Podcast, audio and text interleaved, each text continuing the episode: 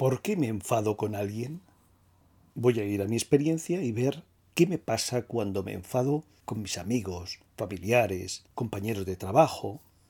Siento enojo cuando otra persona no hace lo que considero que debería de hacer, cuando actúa de una manera diferente a la que yo deseo, cuando no veo cumplidas mis expectativas, cuando espero un comportamiento de una persona y no se materializa.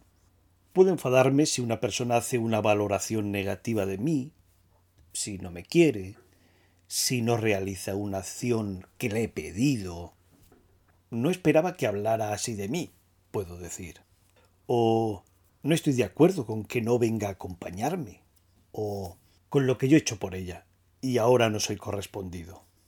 Bien, estos son algunos ejemplos que no son imaginarios, son acciones de mi vida cotidiana donde puedo caer atrapado por la ira o el enfado. Son acciones de otra persona que se comporta de un modo opuesto al que quiero y surge en mí una reacción, el enfado, el enojo, la ira. ¿Qué me ocurre cuando la otra persona dice eso que no me gusta oír o no hace eso que quiero.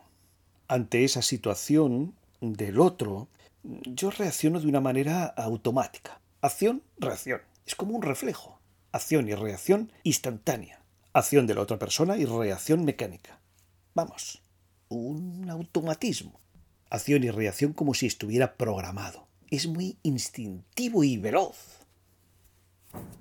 La otra persona hace una crítica a lo que hago, por ejemplo, y de una manera muy instintiva se ha convertido en algo amenazante para mí. Y la reacción inmediata y mecánica es el enfado. ¿Y qué pasa con mis sentimientos, con mis pensamientos y acciones? Mis emociones se agitan, mis sentimientos son como una tormenta, mis pensamientos son de crítica hacia la otra persona. Este es así o asá, fíjate. Una buena batería de valoraciones con una carga bien pesadita y negativa hacia la otra persona. Y mi acción puede ser la de eludir y alejarme de la otra persona o ir directamente al enfrentamiento. El otro se convierte, sea un tiempo corto o largo, en mi enemigo, en mi opositor, y me pongo a la defensiva para alejarme o para atacar. Mi respuesta, mi reacción es muy automática, obedece una suerte de programa. Mi atención es muy básica, ordinaria, mecánica. Mi voluntad está ausente. Mi facultad de decidir está ausente. Mi elección está ausente. Mi intención está ausente. Si me criticas, me enfado. Si me valoras, te aprecio. Esto salta como un automatismo. Puede ser, por ejemplo, una crítica que me puede ayudar a ver algo que no veo ahora no siempre las críticas son así, pero puede ser así en alguna ocasión.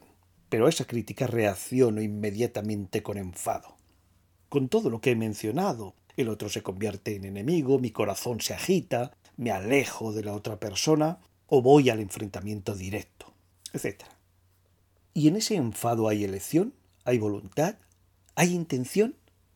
¿Hay atención? No, hay una reacción automática. ¿Elijo ese enfado? No. ¿Elijo ese terremoto emocional? No. ¿Elijo esos pensamientos negativos hacia esa otra persona? No. Me veo tomado por el enfado y reacciono automáticamente. Y no elijo esa inquietud. No decido estar con esa ansiedad. No, soy libre. No actúo con libertad unos mecanismos muy instintivos me están dominando. Unos automatismos tienen poder sobre mis acciones. Aquí no tengo libertad. Aquí no tengo atención relajada. Y cuando no tengo atención, no puedo obrar con libertad. Soy esclavo de unos pensamientos y unas emociones automáticas. Estoy identificado o estoy pegado o atrapado a unos pensamientos y sentimientos que me dominan. Soy una marioneta. Soy la marioneta de algo instintivo, automático. y para colmo, creo que esa emoción, ese pensamiento, es lo que soy, es lo que opino, es lo que debe ser. Me identifico con una reacción mecánica, automática, y me quedo tan ancho. Ole mis bemoles.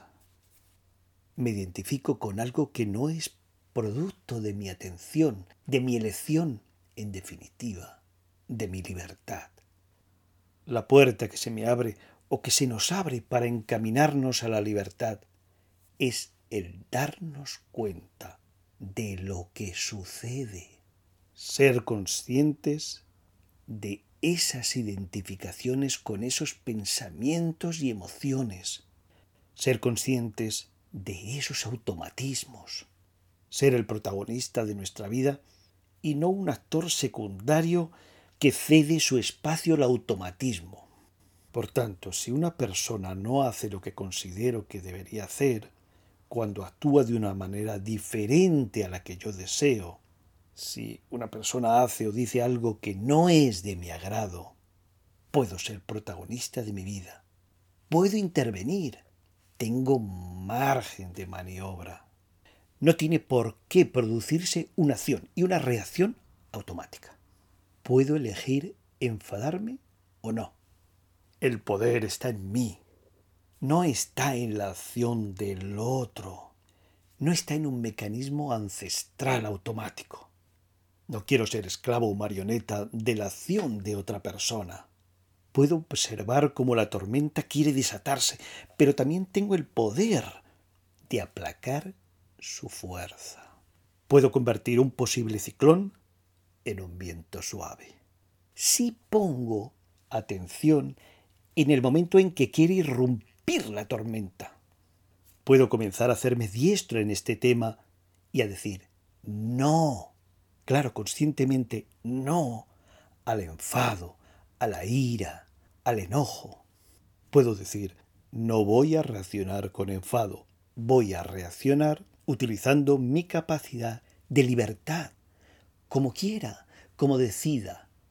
Ahora bien, en esencia, tengo o tenemos esa capacidad de atender, tenemos esa posibilidad de elegir, tenemos esa facultad de irnos liberando de comportamientos mecánicos, tenemos el poder de irnos liberando de comportamientos ancestrales, tenemos la facultad de poder dejar de ser marionetas de pensamientos y emociones y volar libres.